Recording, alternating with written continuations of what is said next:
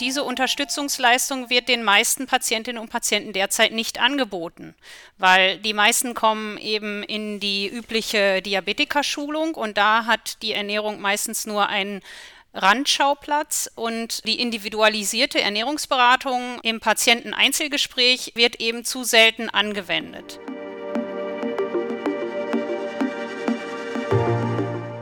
O-Ton Diabetologie, der Podcast für ExpertInnen. Hier wird alles besprochen, was mit Diabetes zu tun hat.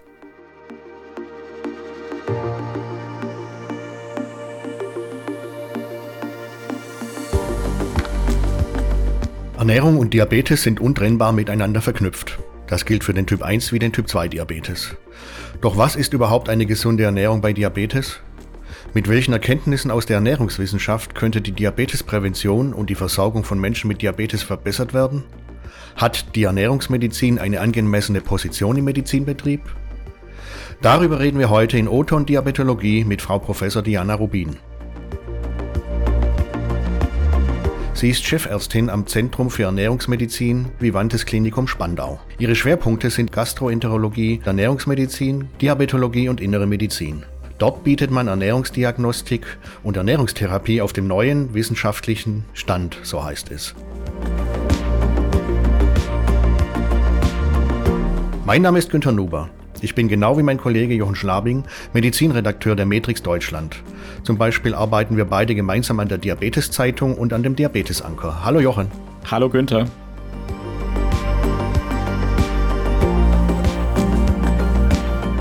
Jochen und ich berichten seit Jahrzehnten aus der Diabetologie und heute freuen wir uns besonders über unseren Gast. Frau Professor Rubin, wie geht es Ihnen und wo erreichen wir Sie heute? Ja, danke. Mir geht es sehr gut. Sie erreichen mich bei der Arbeit im Vivantes Klinikum Spandau und ich freue mich auf das Gespräch.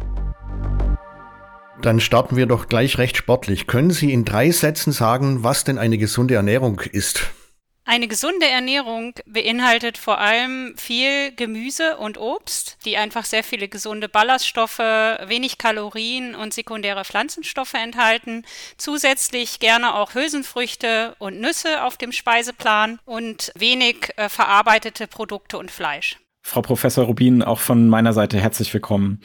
Mir ist aufgefallen in Ihrem Lebenslauf, Sie hatten bereits in der Schule als drittes Abiturfach Ernährungswissenschaften. Was hat Sie schon so früh an dem Thema interessiert?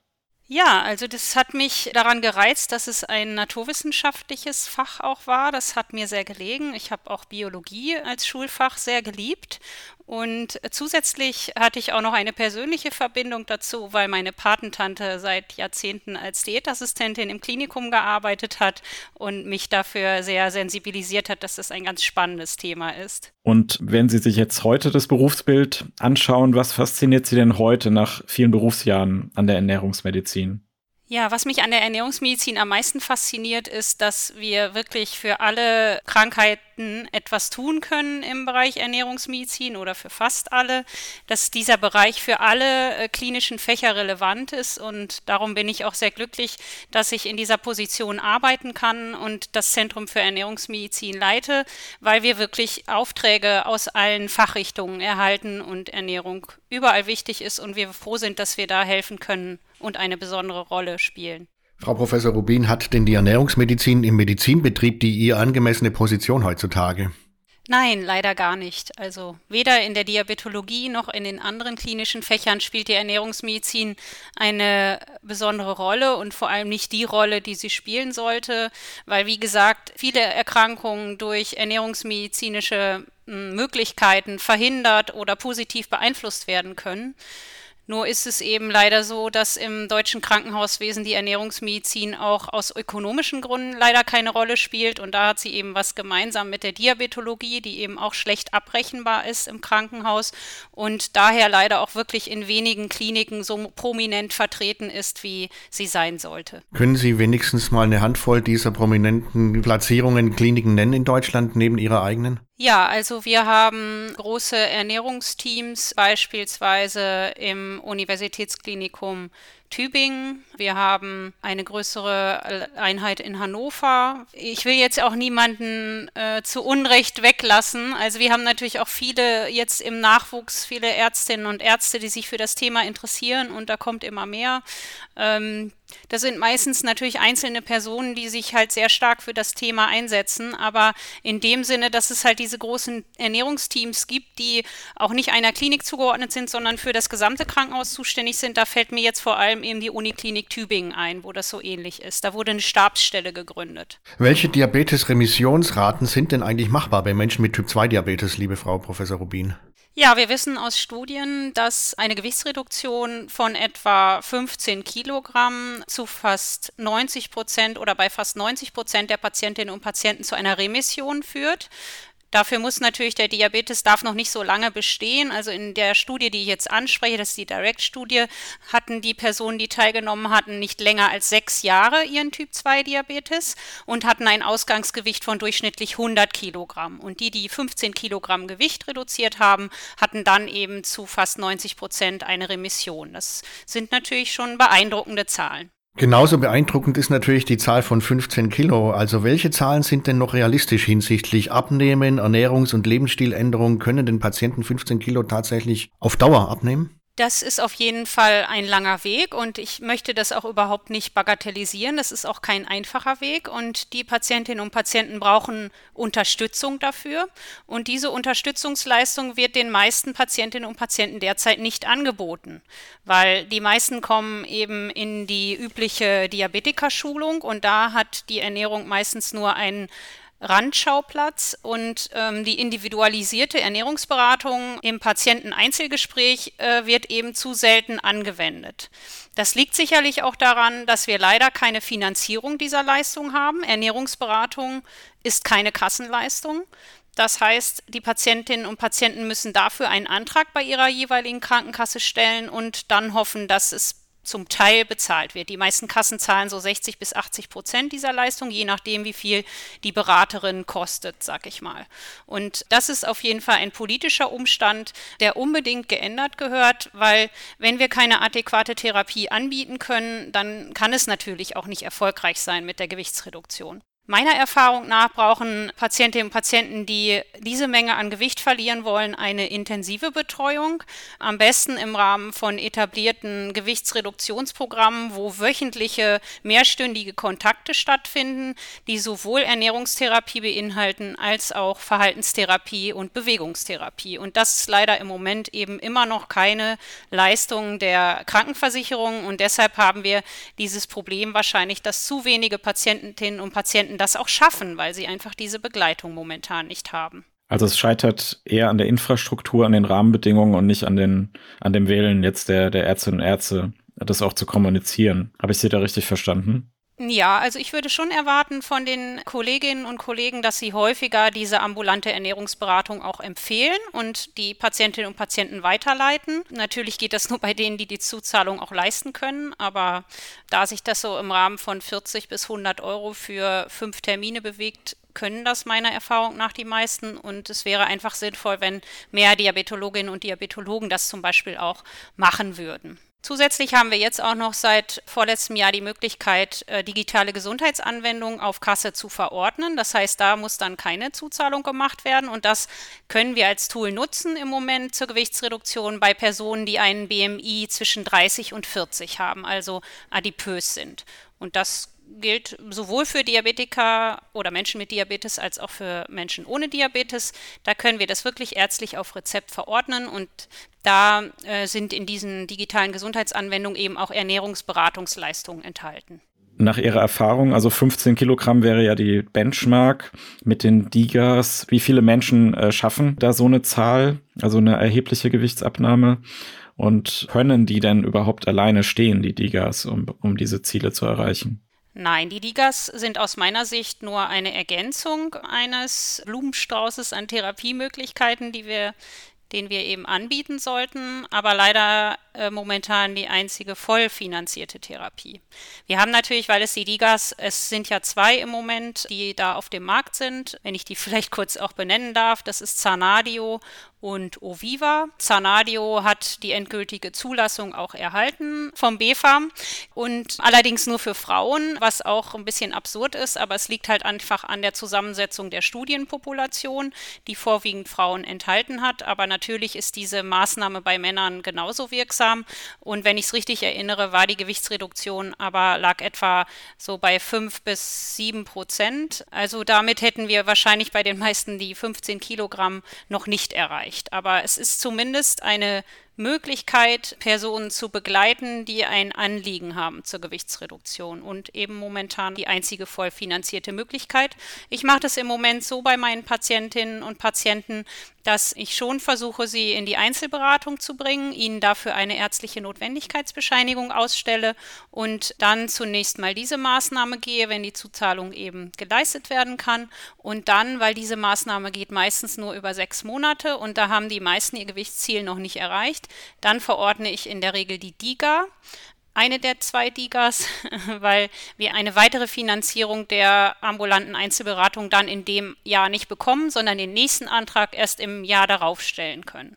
Und so versuche ich dann eben die Patientinnen und Patienten so lange zu begleiten, bis sie ihr Gewichtsziel erreicht haben. Natürlich schaffen das nicht alle. Ich will das jetzt auch nicht idealisieren. Es gibt natürlich auch Therapieabbrecher, ähm, weil das, wie gesagt, natürlich auch ein langer und harter Weg ist. Und das Ziel ist immer, seinen Lebensstil wirklich dauerhaft so zu ändern, dass wir dann auch am, im Anschluss der Therapie eine Fortführung haben und keine Jojo-Effekte. Sie engagieren sich in der Deutschen Diabetesgesellschaft, auch in der Deutschen Gesellschaft für Ernährungsmedizin.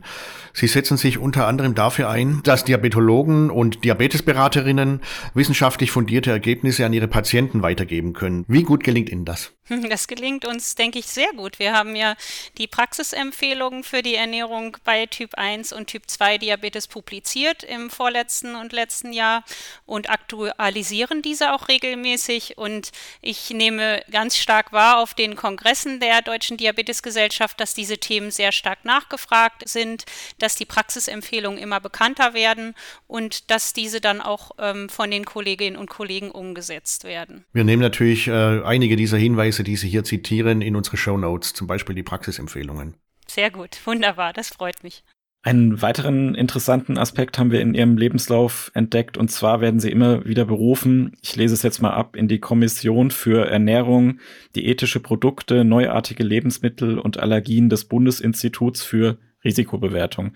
Was machen Sie da konkret? Ja, das ist noch so ein Relikt, sage ich mal, aus einer früheren äh, Stelle, die ich hatte. Ich habe nämlich dort gearbeitet am Bundesinstitut für Risikobewertung. Das war zwar nur eine kurze Episode meines Lebens, aber die war auf jeden Fall sehr interessant und erhellend, weil ich auch viel gelernt habe über beispielsweise Lebensmittelrecht.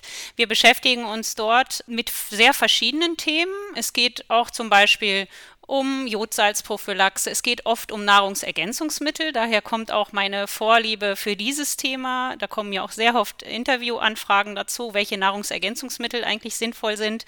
Und solche Themen bearbeiten wir dort.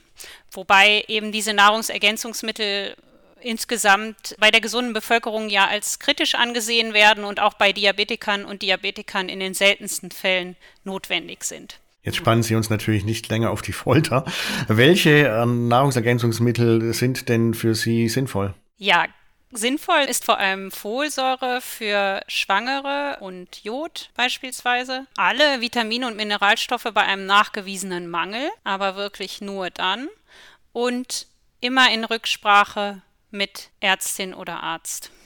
Wir haben eine unserer Hörerinnen gebeten, eine Frage an Sie zu stellen, und zwar Dr. Nicola Haller, Diabetesberaterin, Diätassistentin und natürlich Vorsitzende des VDBD, des Verbands der Diabetesberatungs- und Schulungsberufe in Deutschland. Sie fragt, bleibt die Low-Carb-Welle für Typ 1 und Typ 2 Diabetes wissenschaftlich vertretbar und stellt diese Ernährungsweise die Nährstoffversorgung sicher? Ja, das ist eine sehr gute Frage. Vielen Dank an Frau Haller. Das ist natürlich auch ein medial sehr groß diskutiertes Thema mit der Low-Carb-Ernährung. Wir haben das ja in den Praxis- oder für die Praxisempfehlungen auch bewertet und haben dazu unsere Stellungnahme abgegeben als Ausschuss Ernährung der DDG.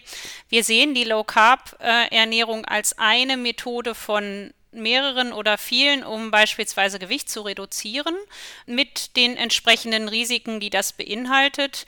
Natürlich muss man auch ernährungstherapeutisch darauf achten, dass die Vitamin- und Mineralstoffzufuhr gewährleistet wird, dass nicht zu viel Cholesterin aufgenommen wird und alles, was eine gesunde Ernährung ausmacht, muss natürlich auch bei der Low-Carb-Ernährung berücksichtigt werden. Wenn dann nur fettes Fleisch gegessen wird, macht die Low-Carb-Ernährung natürlich überhaupt keinen Sinn. Deshalb ist auch hier wieder die Maßgabe begleitet von Fachkräften, kann man sicherlich eine Low-Carb-Ernährung auch auf Dauer gut umsetzen. Ähm, ich habe auch viele Patientinnen und Patienten, die damit gut Gewicht reduzieren können, aber es sollte schon auch eine Fachkraft mit drauf schauen, wenn eine Low-Carb-Ernährung, insbesondere wenn sie länger äh, umgesetzt wird, ob das dann wirklich noch die Prinzipien einer gesunden Ernährung auch erfüllt. Was ist bei äh, Low Carb äh, speziell bei Typ 1 versus Typ 2 Diabetes zu beachten? Ja, bei Typ 1 Diabetes müssen wir insbesondere auf die äh, Ketoacidosen achten. Die Low Carb Ernährung enthält ja sehr wenig Kohlenhydrate, wie der Name schon sagt, und sehr viel Fett.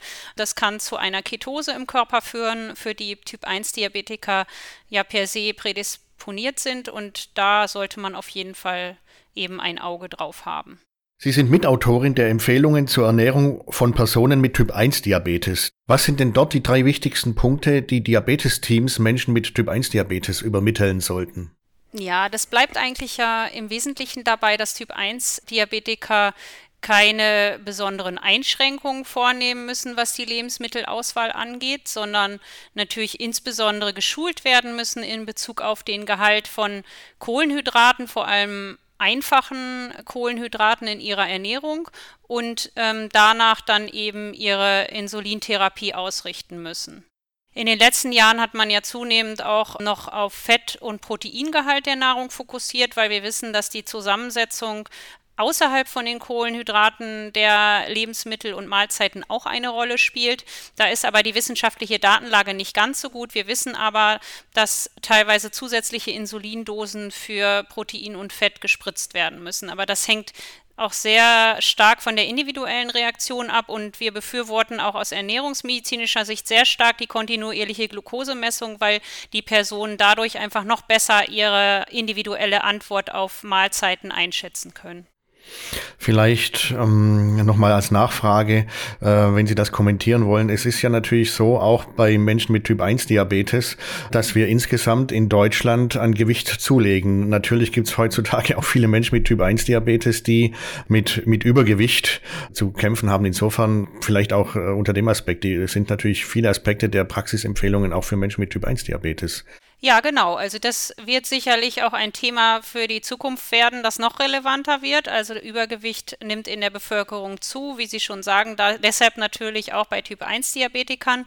Und da greifen dann wieder die Empfehlungen zur Gewichtsreduktion, die sich auch in den Praxisempfehlungen Typ 1 und Typ 2 noch ausführlicher finden, mit den Spezifika, dass wir eben bei manchen Maßnahmen, wie beispielsweise der Low-Carb-Ernährung, auch die Risiken beachten müssen, die bei Typ-1-Diabetes ganz besonders zum Tragen Tragen kommen. Oder wenn wir jetzt Richtung Adipositas-Chirurgie gehen, da müssen wir eben auch bei Typ-1-Diabetes äh, ganz genau hinschauen, wer profitiert wirklich von der Maßnahme und gibt es nicht auch Risiken, die man mit betrachten muss. Jetzt haben wir viel über die Menschen mit Diabetes geredet. Ernähren sich denn eigentlich Ärztinnen und Diabetologinnen aus Ihrer Sicht gesund genug? Wie ist denn da Ihre Erfahrung?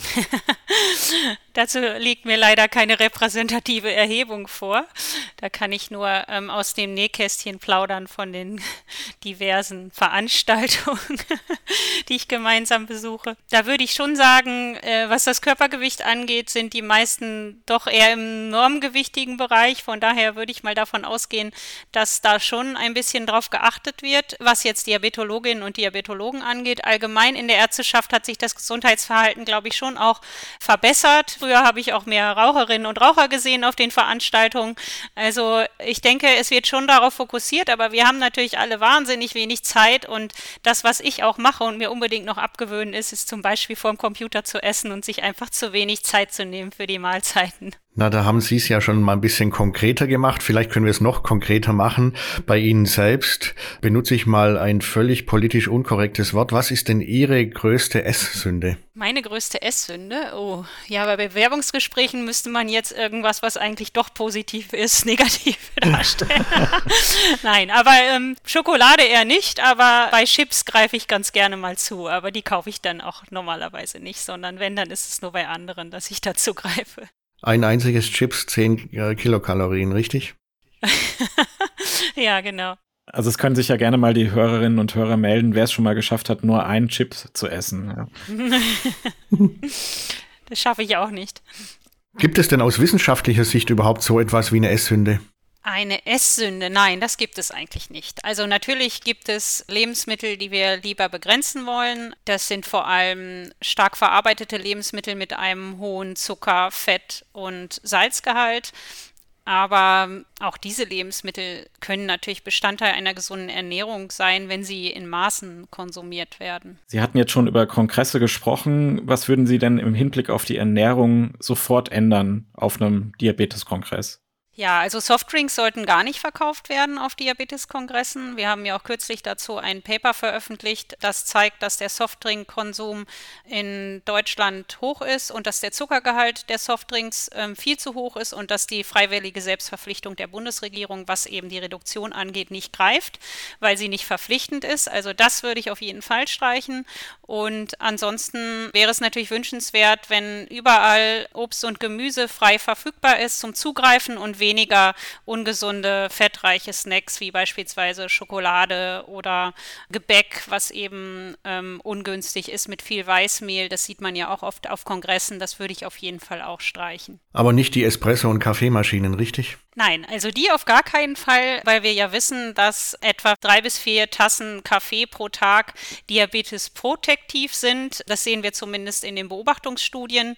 Wir haben das auch beim Diabetes-Risikorechner mit drin, ähm, der ja vom Deutschen Institut für Ernährung in Potsdam angeboten wird. Also das ist relativ gut wissenschaftlich belegt, dass wir beim Kaffee jetzt keine Angst mehr haben müssen, sondern ganz im Gegenteil dazu greifen sollten. Ich meine natürlich aber nicht diese Kaffeedrinks aus dem Supermarktregal Regal, die als Latte Macchiato da im Kühlregal stehen und wo ganz viel Fett und Zucker mit drin ist, sondern einfach nur den Kaffee vielleicht mit ein bisschen fettarmer Milch drin. Nun ist und war es ja nicht ganz einfach, Sie vors Mikro zu bekommen und Sie müssen auch schon zeitig wieder weg heute. Wie kommen Sie denn als, als Medizinerin, wie entkommen Sie dem Alltagsstress? Was machen Sie, um zu entspannen? Ja, um zum Entspannen gehe ich gerne in der Natur spazieren, gehe schwimmen im Sommer. Da haben wir ja viele Möglichkeiten hier in Berlin mit den vielen Seen auch, in die ich gerne mal reinspringe. Und abends lese ich auch gerne mal ein gutes Buch. Was lesen Sie denn so aktuell, wenn ich mal fragen darf? Aktuell lese ich ein Buch, das heißt Die verschwundene Hälfte und da geht es im Prinzip um Rassendiskriminierung in den USA. Ja, liebe Frau Professor Rubin, herzlichen Dank für das Gespräch und für die vielen Anregungen, würde ich sagen. Mal gespannt, ob wir auf dem Diabeteskongress 2023, unser Podcast wird ja vorher ausgestrahlt, etwas weniger Weißmehl vorfinden. Das würde ich mir wünschen. Danke, Frau Professor Rubin, auch von meiner Seite, dass Sie bei uns zu Gast waren. Sehr gerne. Ihnen alles Gute. Das war O-Ton Diabetologie, der Podcast für Diabetesexpertinnen und Experten. Wir bedanken uns bei unseren Kolleginnen Lena Becker und Nils Gref aus dem Digitalteam der Matrix, ohne die auch diese Episode nicht hätte erscheinen können. Bis bald, sagen Jochen Schlabing und Günter Nuber. Das war O-Ton Diabetologie, der Podcast für Diabetesexpertinnen. Dieser Podcast richtet sich an Diabetesteams sowie Medizinstudierende und Interessierte.